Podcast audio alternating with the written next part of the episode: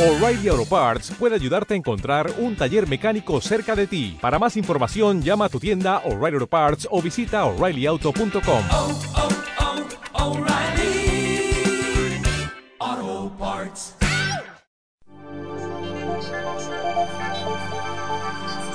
Radio La Nueva República. Bienvenidos a esta novena emisión de su programa La Vaca Multicolor. En esta ocasión voy a completar la trilogía que he dedicado a los hermanos revueltas.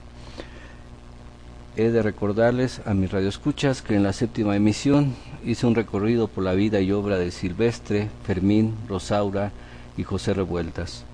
En la octava emisión platiqué sobre la obra literaria y filosófico-política de Revueltas.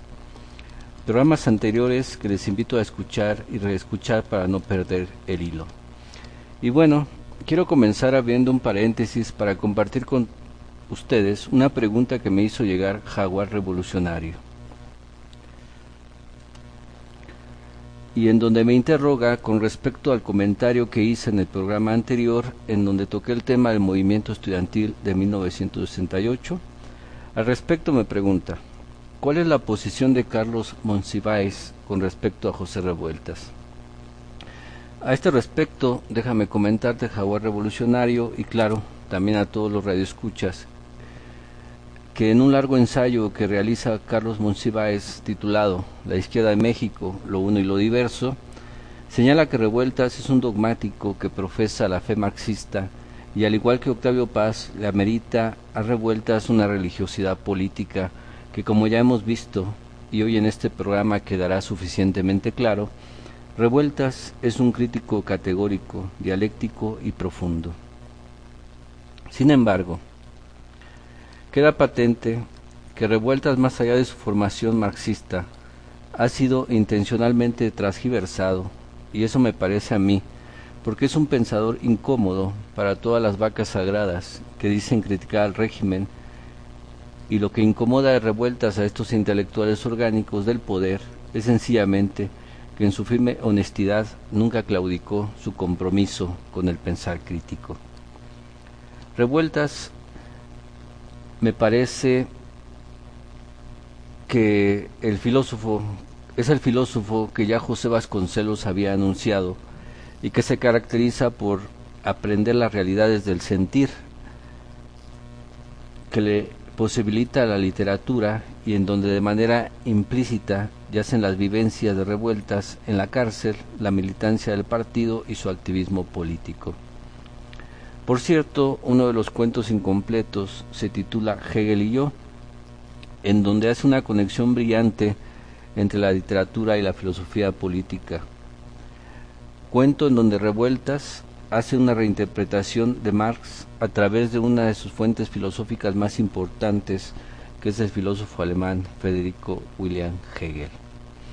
Este cuento tiene una conexión implícita con sus cuadernos que después de su muerte se reunieron bajo el título La dialéctica de la conciencia.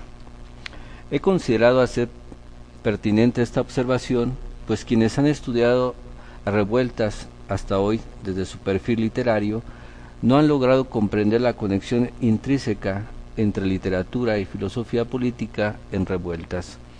Ovidio Escalante, Rafael Escudero, Edith Negri y más estudiosos de la obra literaria de revueltas nos señalan que es el creador del realismo crítico dialéctico que se contrapone al realismo socialista, puesto en boga por el estalinismo, pero a mi parecer no sacan todas las consecuencias de dicha observación.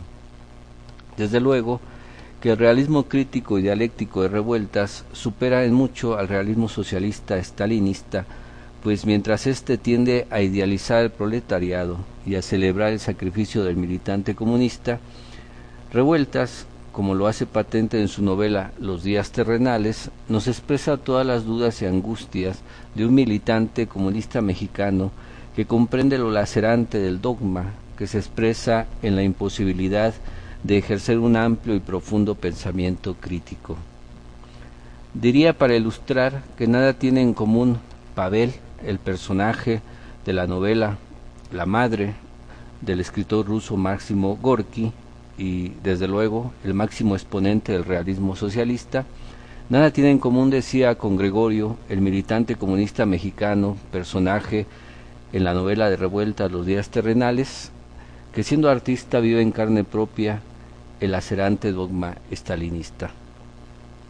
La literatura es para revueltas el espacio de reflexión vivencial, más profundo que le permite sacar todas las consecuencias teórico-filosófico-políticas, pues escribir implica, cuando se tienen mínimas nociones de filosofía política, descubrir y compenetrar los ámbitos del ejercicio político. Podemos imaginar hoy en día los cuentos que escribiría Revueltas, como lo hizo siempre su, pluma, y recorría las diversas expresiones de la cultura mexicana actual. ¿Cómo retrataría a las coordinadoras priistas, al narcopoder, a la izquierda actual y al club del poder? Sin embargo, no estaría mal que dentro de toda formación política de izquierda se emprendiera un ejercicio de escritura realista y crítica en donde los militantes pudieran retratar a sus dirigentes. Cuántas frases memorables no saldrían, cuántas posturas mediocres y burdas no quedarían congeladas. Me viene a la memoria una frase que uno de los responsables municipales de los anteriores de los anteriores llamados comités municipales del gobierno legítimo solía decir Recuerdo que con aires de sapiencia política propios de un viejo lobo de mar vociferaba en el camino y en la carreta las calabazas se van acomodando. Este dicho hoy adquiere pleno sentido, pues este personaje, como no dudo ha de tener su clon en diversas geografías políticas, manejaba los tiempos políticos y aún antes de que Morena pretendiera ser partido político, ya le estaba diseñando al comité su perfil partidista, con su presidente, secretario, etcétera, y desde, desde luego un perfil a modo. Pero bueno, muchas historias pueden contar los militantes los partidos políticos y mucho puede aprenderse cuando se reflexiona desde un pensar crítico y al igual que revueltas, la literatura o el simple acto de escribir ya nos pone en camino de caer en la cuenta o lo que es lo mismo, darnos cuenta qué tan avispados estamos. Pero bueno, voy a dejar hasta aquí de anécdotas y vamos a un brevísimo corte de estación pues hay mucho que platicar. Regreso.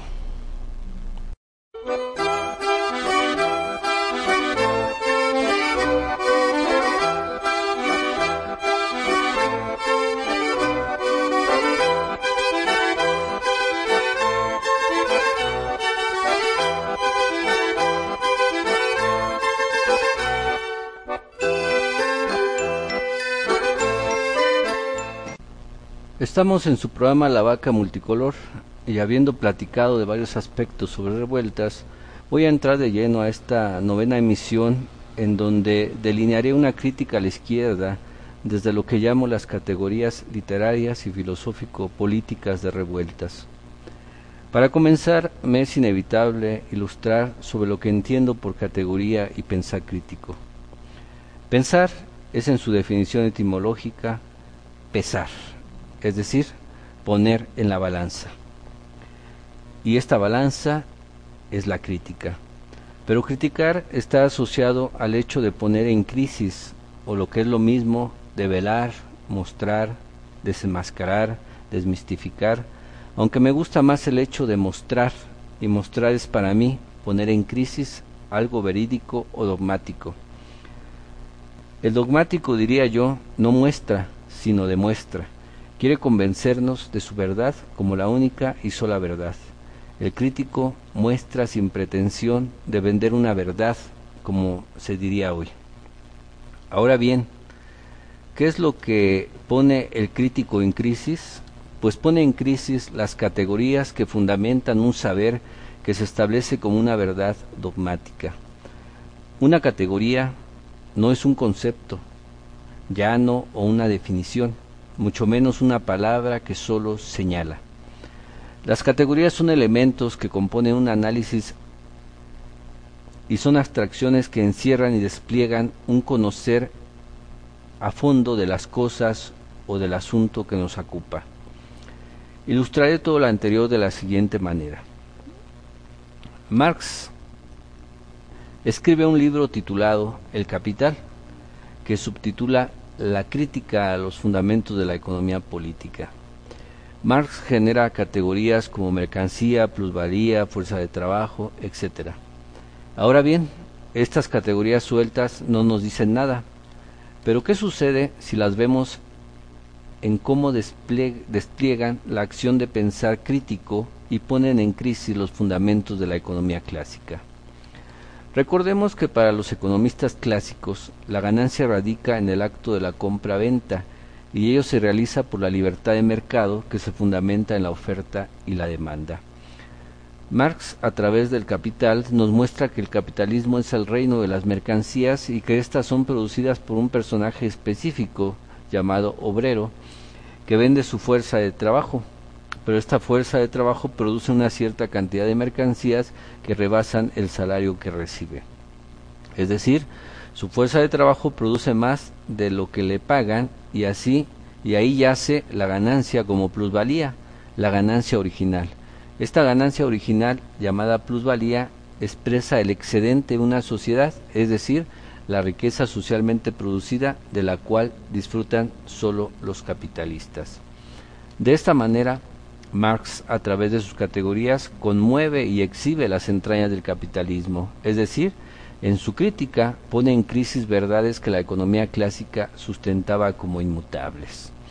Dicho esto, más de uno podría decirme que Revueltas no es Marx o que, o que aun siendo comunista no hizo alguna contribución notable a la crítica del marxismo estalinista, como podría decirse de Marcuse o de Sartre, por mencionar a algunos de sus contemporáneos. Y aquí el punto.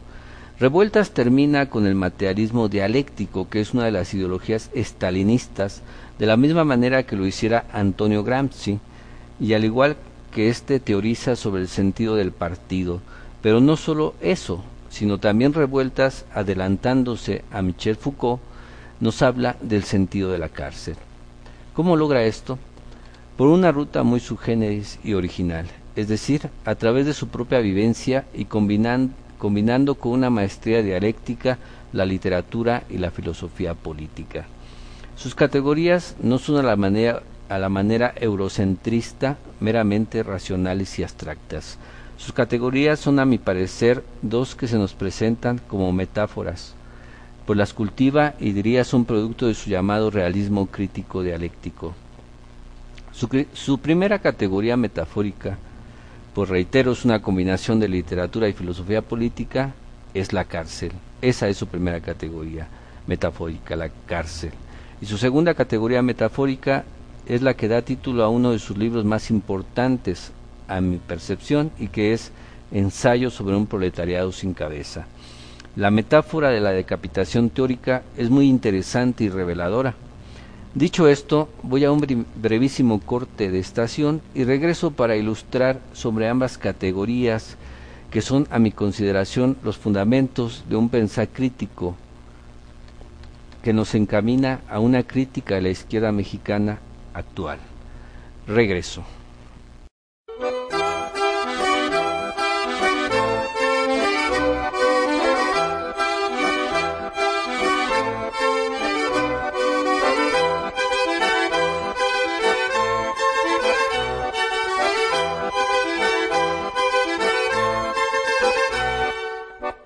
Regreso a la vaca multicolor y vamos desplegando la primera categoría metafórica de revueltas que decíamos es la cárcel.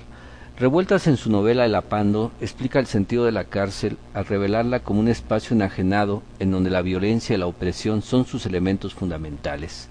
El carcelero y el preso son dos personajes que comparten la enajenación como lo haría en la dialéctica hegeliana el amo y el esclavo uno depende del otro, ninguno de los dos es libre, libre y plenamente humano. Para revueltas, la sociedad capitalista en su conjunto es una cárcel. Cada ámbito es un espacio enajenado en donde la violencia y la opresión, como expresiones inmediatas, han conformado una cultura política religiosa en donde ante la falta de libertad en todos sus sentidos se ejerce la fe como la actitud más propia del enajenado que deposita su libertad en el gobernante que encarna la autoridad. En la cultura mexicana, la jerarquización es la expresión de mando y autoridad desde el ámbito más inmediato, que es la familia, el trabajo y la escuela, por mencionar los espacios más cotidianos. La violencia y la fe de dejarse en las manos de otros dialécticamente son los elementos que conforman la subalternidad, entendido, entendido como el subalterno a aquel que aún en la resistencia obedece y se mantiene en el contexto que la autoridad le asigna. Quiero reiterar esto porque es de vital importancia, pues el poder genera a través del ámbito de la cárcel una subjetividad o emocionalidad que no es más que una predisposición a la subalternidad. Ahora, cuando señalo a través del ámbito de la cárcel, no estoy diciendo literalmente que vivamos en una cárcel, sino que su geometría enajenada está presente. Hoy en día, las zonas habitacionales y la planeación urbana tienden a recrear el sentido de la cárcel como expresión vivencial. Los espacios públicos, que son garantía de reencuentro con la problemática y el interés por lo social, se están perdiendo en la ambición de privatizarlo todo parques, zonas ecológicas, alamedas, etc. Hoy en día, la violencia opresiva es tan diversificada que la subjetividad que el poder genera y que hemos de entender como la disposición a la subalternidad está presente en todos los ámbitos o para decirlo más claro, la domesticación es cada vez más palpable. Ahora bien, de la mano de este fenómeno se desarrolla el sentido de la fe, que como ya he señalado, inhibe la posibilidad de un pensar crítico. La cárcel tiene ahora un nuevo tipo de celadores, quienes hacen una reflexión crítica, que hacen pasar por una crítica al poder, pero que como hemos visto nada tiene de crítica, pues no ponen en crisis los fundamentos del sistema y aún más contribuyen a fortalecer la geometría de espacios enajenados aún dentro de aquellos que ocupa el espectro de la izquierda. Dicho esto, paso a desarrollar el sentido de la segunda categoría metafórica y que llamo la decapitación de la izquierda. Pero vayamos a un recuento rápido. Cuando Revueltas escribe Ensayo de un proletariado sin cabeza, lo hace después de la segunda expulsión del Partido Comunista Mexicano y como un ensayo en donde se halla el sentido de la Liga Espartaco que formará después de su expulsión. En este ensayo Revueltas plantea dos aspectos fundamentales. Uno, la importancia de una ética del partido ante el abierto colaboracionismo de la izquierda mexicana. Dos, la inexistencia de un partido de la clase obrera, pues considera que el Partido Comunista Mexicano carece de la posibilidad de ser la cabeza del proletariado. Ahora bien, esto no significa que el proletariado no tenga cabeza, pues esto es una metáfora, y he aquí la dialéctica que da sentido a esta frase. Lo que sucede al pensar crítico de revueltas es que el proletariado está pensando con una cabeza que no es la suya. Y esta categoría se retroalimenta con la categoría de la cárcel, pues si el proletariado es presa de la violencia que lo enajena, entonces su subjetividad está forjada en la disposición a la subalternidad, es decir, aunque los sindicatos negocien y resistan, siguen siendo subalternos y aceptando los consensos del poder. Revueltas en su momento hace una crítica demoledora a Vicente Lombardo Toledano por orientar al proletariado a que se entregue a la fe del régimen. Y asimismo desmistifica al régimen cardenista al señalar que Lázaro Cárdenas, al incorporar a la CTM, fundar la CNC, sometió a los consensos a los consensos del poder a obreros y campesinos, arrebatándoles su total independencia y autonomía. Y de manera mordaz revuelta señala el contrasentido al señalar que los obreros y campesinos mejorarán sus condiciones de vida si todo lo hacen a partir de las leyes y los consensos que el poder les asigna y que indudablemente lo someten. Ese contrasentido hoy lo tenemos más que claro. ¿Cuántas huelgas son sometidas y amagadas por estar encuadradas en esa geometría enajenada que el poder dispone y predispone a obreros y campesinos a vivir en la subalternidad? Dicho esto, los invito a escuchar las partes sustanciales de estos dos audios que me permitirán emprender la crítica a la izquierda desde las categorías metafóricas de revueltas. El primer audio tiene que ver con la llamada primera declaración de la selva lacandona y el segundo audio con las palabras de López Obrador en el segundo curso de formación política de Morena. Regreso.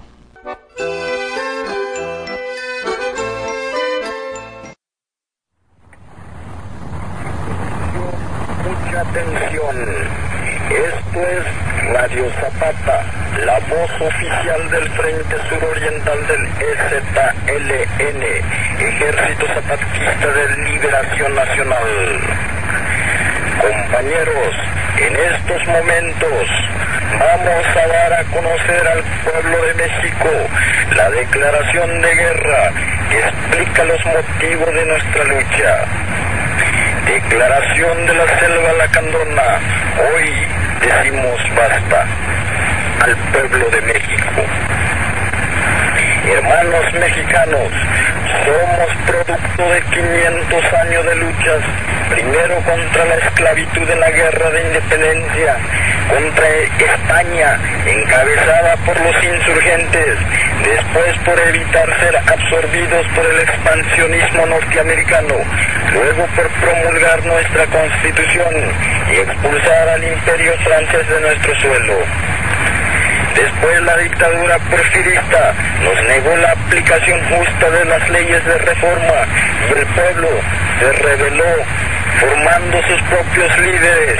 Surgieron Villa y Zapata, hombres pobres como nosotros, a los que nos han negado la preparación más elemental para así poder utilizarnos como carne de cañón y saquear las riquezas de nuestra patria sin importarles que estemos muriendo de hambre y enfermedades curables, sin importarles que no tengamos nada, absolutamente nada. Ni un techo digno, ni tierra, ni trabajo, ni salud, ni alimentación, ni educación, sin tener derecho a elegir libre y democráticamente a nuestras autoridades, sin independencia de los extranjeros, sin paz para nosotros y nuestros hijos. Pero nosotros hoy decimos basta, somos los herederos de los verdaderos forjadores de nuestra nacionalidad, los deposeídos, somos millones y llamamos a todos nuestros hermanos a que se suman a este llamado como el único camino para no morir de hambre ante la ambición insaciable de una dictadura de más de 70 años, encabezada por una camarilla de traidores que representan a los grupos más conservadores y patrias. Son los mismos que se opusieron a Hidalgo y a Morelos, los que traicionaron a Vicente Guerrero, son los mismos que vendieron más de la mitad de nuestro suelo al extranjero invasor, son los mismos que trajeron un príncipe europeo a gobernarnos, son los mismos que formaron la dictadura de los científicos porfiristas, son los mismos que se opusieron a la expropiación petrolera, son los mismos que masacraron a los trabajadores ferrocarrileros en 1958 y a los estudiantes en 1968. Son los mismos que hoy nos quitan todo, absolutamente todo. Para evitarlo y como nuestra última esperanza, después de haber intentado todo por poner en práctica la legalidad basada en nuestra Carta Magna. Recurrimos a ella, nuestra Constitución, para aplicar el artículo 39 constitucional que a la letra dice. La soberanía nacional reside esencial y originariamente el pueblo. Todo poder público dimana del pueblo. Se instituye para beneficio de este. El pueblo tiene en todo tiempo el inalienable derecho de alterar o modificar la forma de su gobierno. Por lo tanto, en apego a nuestra Constitución, emitimos la presente. Declaración de guerra al Ejército Federal Mexicano, pilar básico de la dictadura que padecemos, monopolizada por el partido en el poder y encabezada por el Ejecutivo Federal que hoy detenta su jefe máximo, el legítimo Carlos Salinas de Gortari. Conforme a esta declaración de guerra, pedimos a los otros poderes de la nación que se aboquen a restaurar la legalidad y la estabilidad de la nación, deponiendo al dictador. También pedimos a los organismos internacionales y a la Cruz Roja Internacional que vigilen y regulen los combates que nuestras fuerzas libran, protegiendo a la población civil, pues nosotros declaramos ahora y siempre que estamos sujetos a lo estipulado por las leyes sobre la guerra de la Convención de Ginebra, formando el EZLN como fuerza beligerante de nuestra lucha de liberación. Tenemos al pueblo mexicano en nuestra parte, tenemos patria y la bandera tricolor es amada y respetada por los combatientes insurgentes. Utilizamos los colores rojo y negro en nuestro uniforme, símbolos del pueblo trabajador en su lucha de huelga. Nuestra bandera lleva las letras EZLN, Ejército Zapatista de Liberación Nacional, y con ella iremos a los combates siempre. Rechazamos de antemano cualquier intento de desvirtuar la justa causa de nuestra lucha, acusándolo de narcotráfico, narcoguerrilla, bandidaje u otro calificativo que puedan usar nuestros enemigos. Nuestra lucha se apega al derecho constitucional y es abanderada por la justicia y la igualdad. Por lo tanto, y conforme a esta declaración de guerra, damos a nuestras fuerzas militares del Ejército Zapatista de Liberación Nacional las siguientes órdenes. Primero, avanzar hacia la capital del país venciendo al ejército federal mexicano, protegiendo en su avance liberador a la población civil, permitiendo a los pueblos li liberados elegir libre y democráticamente sus propias autoridades administrativas. Segundo, respetar la vida de los prisioneros y entregar a los heridos a la Cruz Roja Internacional para su atención médica. Tercero, iniciar juicios sumarios contra los soldados del Ejército Federal Mexicano y la policía política que hayan recibido cursos y que hayan sido asesorados, entrenados o pagados por extranjeros, sea dentro de nuestra nación o fuera de ella, acusados de traición a la patria y contra todos aquellos que repriman y maltraten a la población civil y roben o atenten contra los bienes del pueblo. Cuarto, formar nuevas filas con todos aquellos mexicanos que manifiesten sumarse a nuestra justa lucha, incluidos aquellos que siendo soldados enemigos se entreguen sin combatir a nuestras fuerzas juren responder a las órdenes de esta Comandancia General del Ejército Zapatista de Liberación Nacional. Quinto, pedir la rendición incondicional de los cuarteles enemigos antes de entablar los combates. Sexto, suspender el saqueo de nuestras riquezas naturales en los lugares controlados por el EZLN. Pueblo de México, nosotros, hombres y mujeres, íntegros y libres, estamos conscientes de que la guerra que declaramos es una medida última pero justa. Los dictadores están aplicando una guerra genocida no declarada contra nuestros pueblos desde hace muchos años, por lo que pedimos tu participación decidida y apoyando este plan del pueblo mexicano que lucha por techo, tierra, trabajo, alimentación, salud, educación, independencia, libertad, democracia y paz. Declaramos que no dejaremos de pelear hasta lograr el cumplimiento de esas demandas básicas de nuestro pueblo, formando un gobierno de nuestro país libre y democrático. Intégrate a las fuerzas insurgentes del Ejército Zapatista de Liberación Nacional. Democracia, justicia, libertad. Comandancia General del EZLN, año de 1993, Selva Lacandona, Chiapas, México.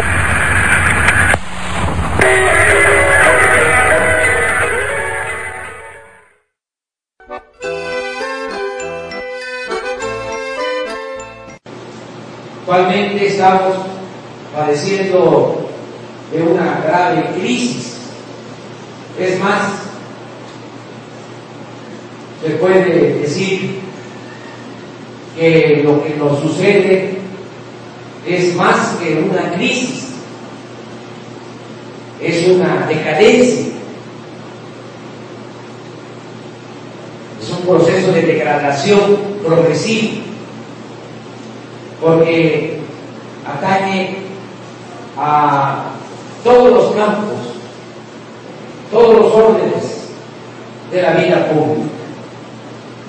Es crisis en lo económico, crisis en lo político, crisis en lo social, crisis también por pérdida de valores culturales, morales, espirituales. La política es hacer historia, es transformar. Y eso es lo que estamos haciendo. Y que se entienda muy bien para que no permitamos la simulación en la izquierda, que se da con mucha frecuencia. Debe entenderse que ser de izquierda es sencillamente ser honesto y de buen corazón. No caer en ninguna provocación, no caer en la trampa de la violencia. Nuestra vida es la pacífica y legal, la vía electoral. Se puede decir, bueno, es una contradicción, porque ¿cómo estamos en contra del régimen si decimos de que es un régimen corrupto y estamos participando al interior del régimen con sus reglas. Bueno, porque no tenemos otra opción. Pero no quiere decir que seamos ingenuos, que no sepamos de qué se trata. Nos han robado dos veces la presidencia, sabemos que los datos están cargados, que las cartas están marcadas y vamos a eso, porque esa es la vía que hemos escogido. Y además porque sentimos de que sí se puede, que sí se va a lograr. ¿En qué fincamos nuestro optimismo? En que cada día va a haber más gente consciente con el trabajo que estamos llevando a cabo. Además, porque este régimen está condenado a fracasar. ¿Verdad? no puede permanecer mucho tiempo. Y además estamos haciendo nosotros labor. ¿Cómo hemos avanzado? ¿Cómo tuvimos 16 millones de votos para pasar la elección sin entregar despensas, ni materiales de construcción, ni tarjetas Bonex, ni Soriana?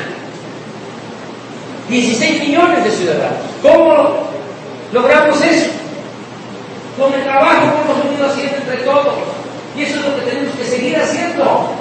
Aquí en Nuevo León, decían, es muy difícil en Nuevo León avanzar, que un proyecto progresista avance. No, es difícil. obtuvimos 460 mil votos. 460 mil mujeres y hombres conscientes aquí en este estado. ¿Qué es lo que tenemos que hacer? Seguir haciendo conciencia. Si en vez de 16 millones llegamos a 30 millones, pues entonces ya no van a poder con el fraude. No les va a servir ninguna creca y vamos a lograr la transformación del país. Ese es el camino que hemos escogido. Desde luego, no es fácil, está lleno de obstáculos, pero se avanza y se hace camino al andar. Y nosotros como dirigentes tenemos que tener siempre mucha convicción y mucho optimismo. Nada de que no se puede aquí, está muy difícil, aquí la gente no quiere, aquí son de PRI, aquí son de PAN. Nada de eso. Nada.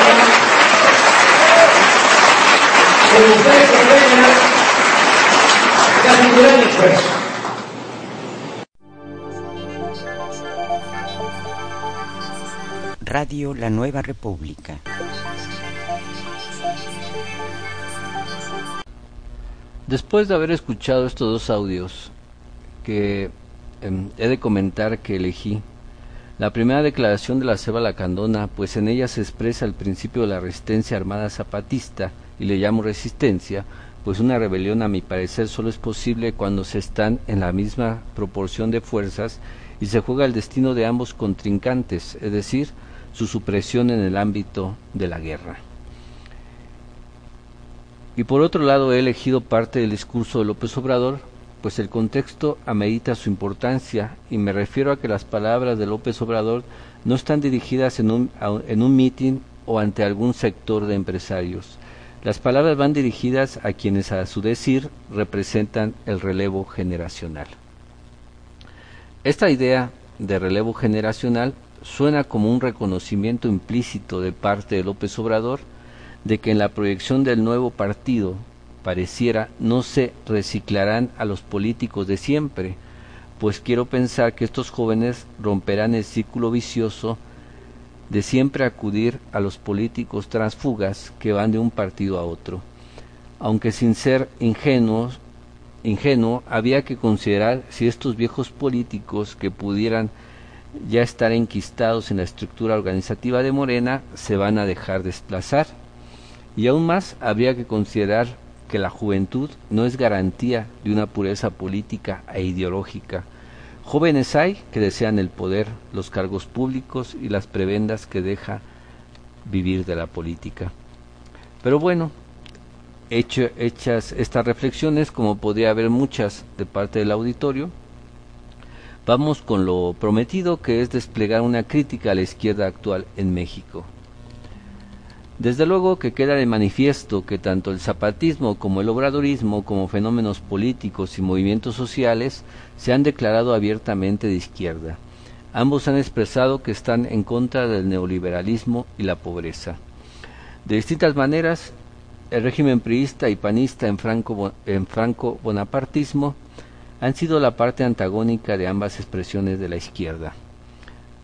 Ambos han expresado la legitimidad obradorismo y zapatismo, de su presencia política, sustentados en el artículo 39 constitucional que nos habla de que la soberanía descansa en el pueblo, quien tiene el inalienable derecho de cambiar su forma de gobierno. Ambos se han retroalimentado de estrategias indirectamente, pues el zapatismo llevó a cabo la Convención Nacional Democrática haciendo un llamado a implementar un gobierno de transición y el obradorismo también llevó a cabo su Convención Nacional Democrática en donde ha de recordarse que López Obrador fue designado simbólicamente como presidente legítimo de México después del fraude electoral que llevara a la presidencia del país a Felipe Calderón. El zapatismo, al igual que el obradorismo, ha sufrido sus descalabros en el incumplimiento de los llamados acuerdos de San Andrés. Ambos, obradorismo y zapatismo, han caminado separados y cada cual evocando su posición de izquierda. Para el zapatismo la izquierda está abajo y desde luego a la izquierda. Para el obradorismo la izquierda puede ser el eje de un amplio consenso de todos los sectores que buscan o pretendan la democratización del país. En fin, larga es la lista de comparaciones entre una y otra expresión de izquierda, pero más importante me parece señalar que una crítica solo es posible cuando se ha tomado la distancia adecuada de una y otra expresión política pues sólo de esa manera podemos caer en la cuenta de las semejanzas y los puntos de desencuentro entre una y otra posición. Hasta el momento, como hemos de dar cuenta, he señalado más convergencias que desencuentros, y esto hace posible preguntarnos en dónde puede hallarse, hallarse los puntos de desencuentro.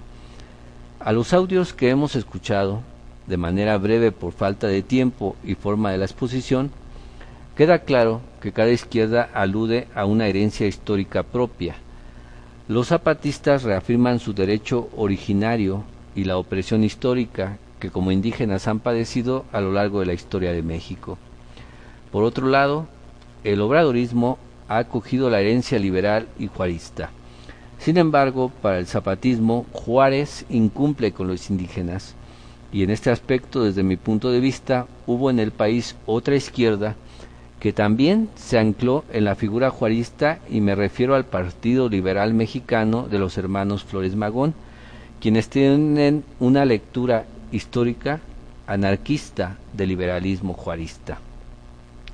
Pero más importante me parece dar la voz a Revueltas, quien en su libro México, una democracia bárbara, escribe que el Partido Comunista Mexicano es una necesidad inviable, sencillamente porque está enajenado de la historia del país.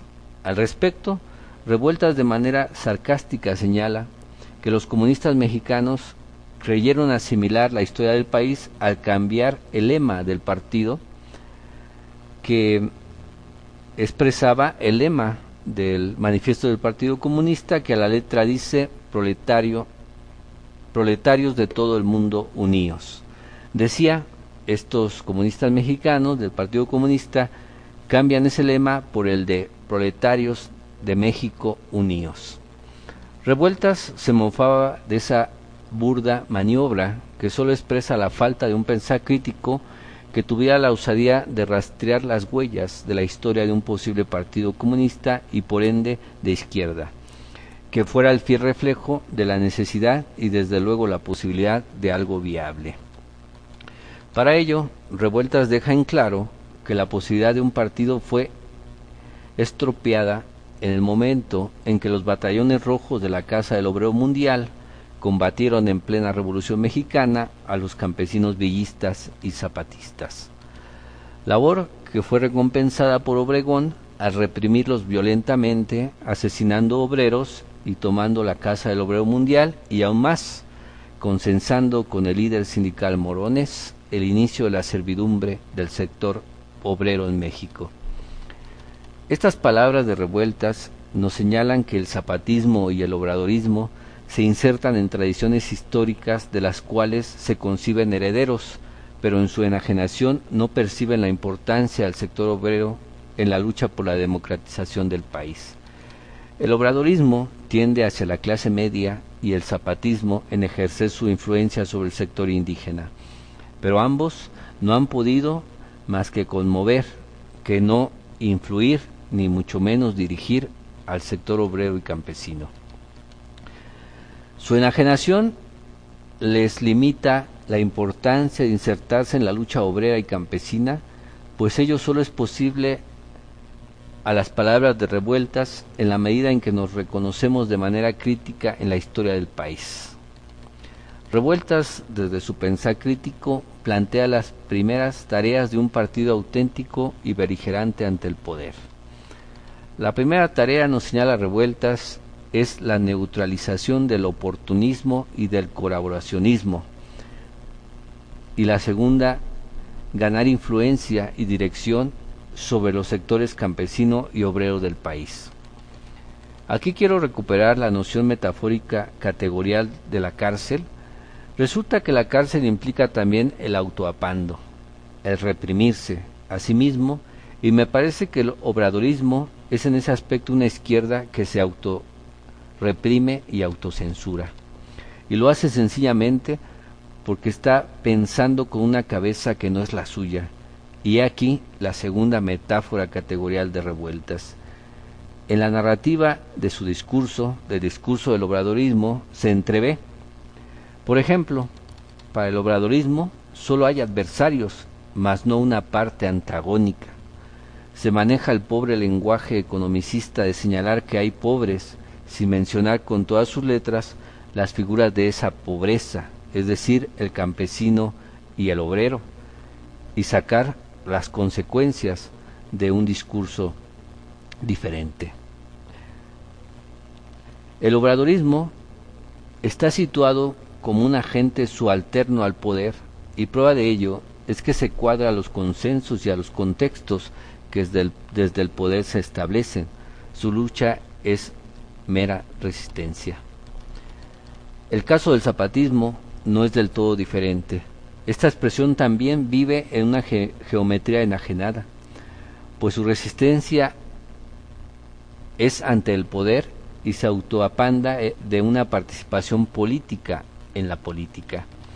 De alguna manera, el zapatismo renuncia a la conquista del poder, pero ello no le impide hablar del poder no hace política, pero sí hablan de lo político. Su organización es automarginal al margen del espectro político y como ya lo he señalado y como ellos lo han señalado, son parte de la otra campaña. La narrativa discursiva del zapatismo es internacionalista y anticapitalista aunque esta radicalización del discurso viene a expresarse hasta la sexta declaración de la selva lacandona. El pensar crítico está ausente en ambas expresiones de izquierda, no solo porque no han porque no han más bien no solo porque han carecido de un saber que los inserte en auténticas oposiciones beligerantes que pongan en crisis al sistema, sino también porque aun como necesidad histórica, son una imposibilidad ante el dogma de su pureza ideológica. Y termino señalando que la diferencia más profunda entre ambas expresiones se da en que el obradorismo pugna por un cambio de régimen político, en tanto el zapatismo pugna por el cambio del sistema político. Ahí yace su mayor y más profundo desencuentro. Pero para entender esto, vamos viendo la diferencia entre una y otra cosa. El cambio de régimen político implica el relevo de quienes están al frente de las instancias de gobierno dentro, dentro de los tres poderes que conforman el Estado. El mismo López Obrador lo señala en el audio que ya hemos escuchado.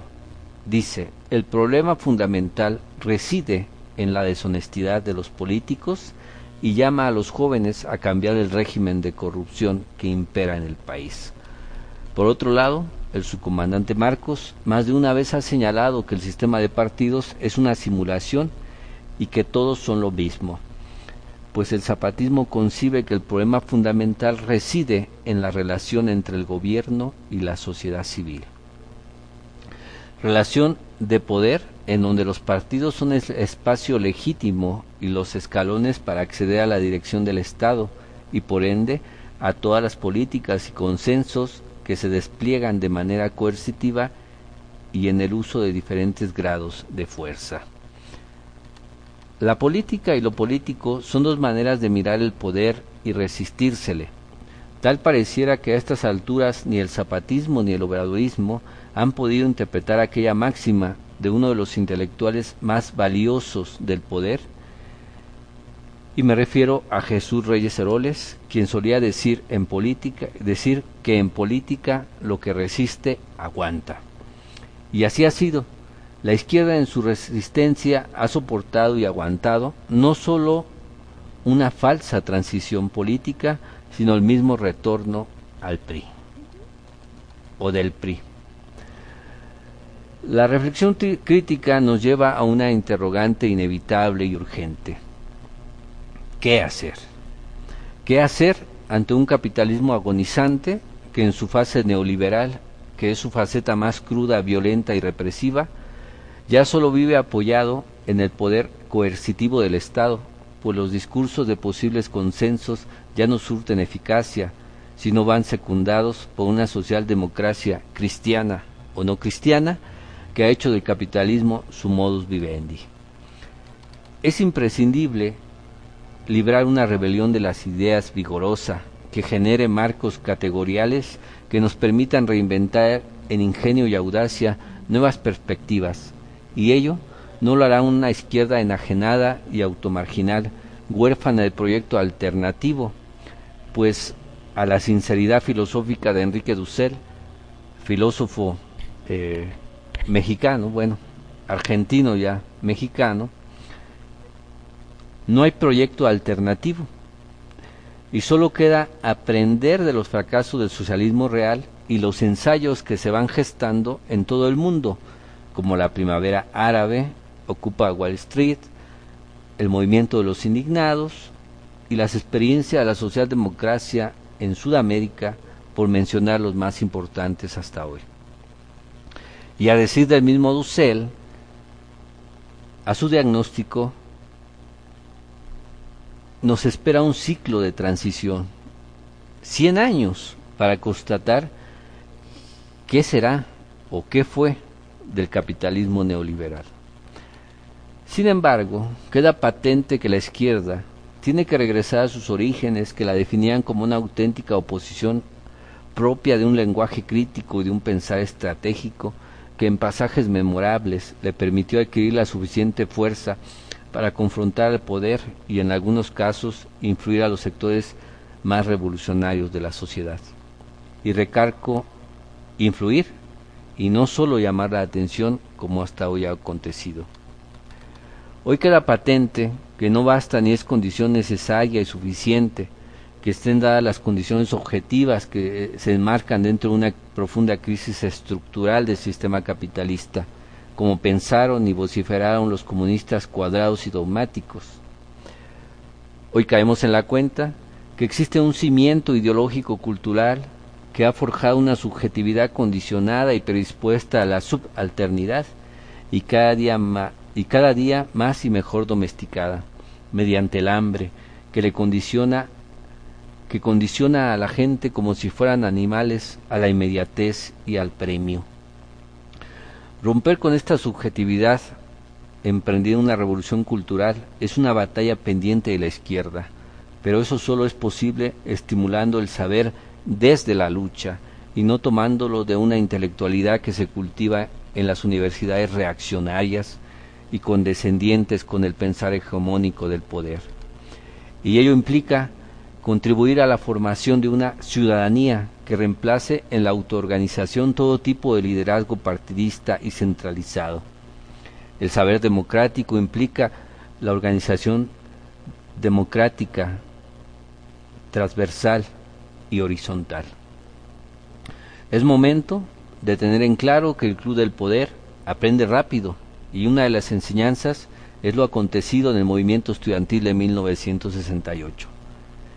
Enseñanza que Revuelta nos recuerda en su obra política al decirnos que el régimen siempre intentará maquillar las contradicciones y aparentarlas como simples contrastes. Esa ha sido una táctica hasta hoy eficaz y eficiente, pues ha terminado por forjar la idea de que todos son iguales propiciando la despolitización y generando personas apolíticas y manipulables. Ahora bien, el Club del Poder retoma discursos y prácticas socialdemócratas porque no son en nada peligrosas para el sistema capitalista. ¿Qué de, ¿Qué de peligroso puede ser hablar de la pobreza? Sin mencionar, como ya decíamos, los agentes específicos que la padecen y su importancia en la sociedad y en la riqueza que produce esta sociedad y que es el campesino y el obrero. ¿Qué tan peligroso puede ser implementar una gama de programas sociales si estos pueden ser técnicas de gobierno y de manipulación electoral? Nada hay de peligroso en tener una izquierda tibia, testimonial y domesticada, que lejos de poner en crisis el pensamiento hegemónico, es el soporte que en su resistencia aguanta tan eficazmente que aporta nuevas formas y maneras de mantener la subjetividad predispuesta a la subalternidad. Hoy en día queda más que claro que lo que ya no puede seguir haciéndose es depositar la fe en tal o cual movimiento o partido. La ruptura con la religiosidad política es imprescindible para aportarle al pensar su rostro crítico y al actuar su frescura vigorosa. No depositar la fe tampoco en las vacas sagradas, que ahora en tiempos de globalización suelen treparse a todos los templetes internacionalistas. En fin, los retos para ambas expresiones son monumentales. El zapatismo ha de superar su automarginación jugando un rol más activo en el espectro político, en el afán de rebasar por la izquierda a la socialdemocracia electoral y forzar cambios cualitativos en la relación gobierno-sociedad civil que mañana puedan garantizar que quien ocupe la presidencia mande obedeciendo. Por otro lado, el obradorismo ha de superar su carácter pragmático de apreciar la democracia como la suma cuantitativa de votos, pues esa visión solo alienta y alimenta el protagonismo oportunista y el clientelismo. Y si en el fondo desea ser el eje de un amplio consenso de fuerzas que hagan frente al club del poder, es imprescindible generar una amplia política de alianzas que conlleve a una acción unificada, que ponga contra la pared a la camarilla del poder. Y aún más, para ambas expresiones de la izquierda actual en México sería un infortunio que no estén preparadas para recibir una contraofensiva del sistema político que a través del régimen buscará lo más pronto posible recuperar la hegemonía total como siempre ha estado acostumbrado a tenerla y que resultó eficiente durante más de 70 años que duró el PRI en el poder. para ambas expresiones también. Es fundamental generar estrategias que cambien radicalmente la subjetividad en la que se haya entrampada la sociedad civil. Pues hemos de reconocer que el retorno del PRI está sujeto a una cultura política en donde ya hemos señalado esta subjetividad es el cemento ideológico y es, en el fondo, la predisposición a la subalternidad de todos los sectores de la sociedad mexicana. Solo un ciudadano que se ha educado, que se ha formado, reeducado en el establo, aprendiendo a rumiar, puede romper con el solipismo en que la izquierda hoy se haya extraviada oscilando entre la auto, automarginación y la definición más existencial y hueca que se haya hecho de ella y que consiste en ser honesto y de buen corazón. Con esas cartas de presentación cualquier político transfuga y profesional de la demagogia y la retórica puede considerarse como el mejor hombre de izquierda. ¿Qué hacer y qué no hacer? Son pues interrogantes que quedan ahí para rumiar y rumiar paciente y audazmente. Se ve lejano, se ve muy lejano a partir de estas diferencias y estos desencuentros que hemos señalado, que en algún momento puedan convergir el zapatismo y el obradorismo como dos movimientos, dos expresiones de la política y de lo político. Se ve lejano, pero todo es posible en la historia de México. Y bueno, así termino esta novena emisión y anuncio que el ciclo de la vaca multicolor se, se, cierra con un último programa en donde platicaré sobre el filósofo y político Antonio Gramsci, uno de los teóricos más importantes y que a pesar de ser marxista y comunista, curiosamente ha sido ha sido retomado por los socialdemócratas, quienes han sacado de su pensamiento ideas transgiversadas, han limado sus categorías beligerantes y bueno, de esta manera doy por terminado la novena emisión de la vaca multicolor y nos escuchamos en 15 días. Hasta entonces.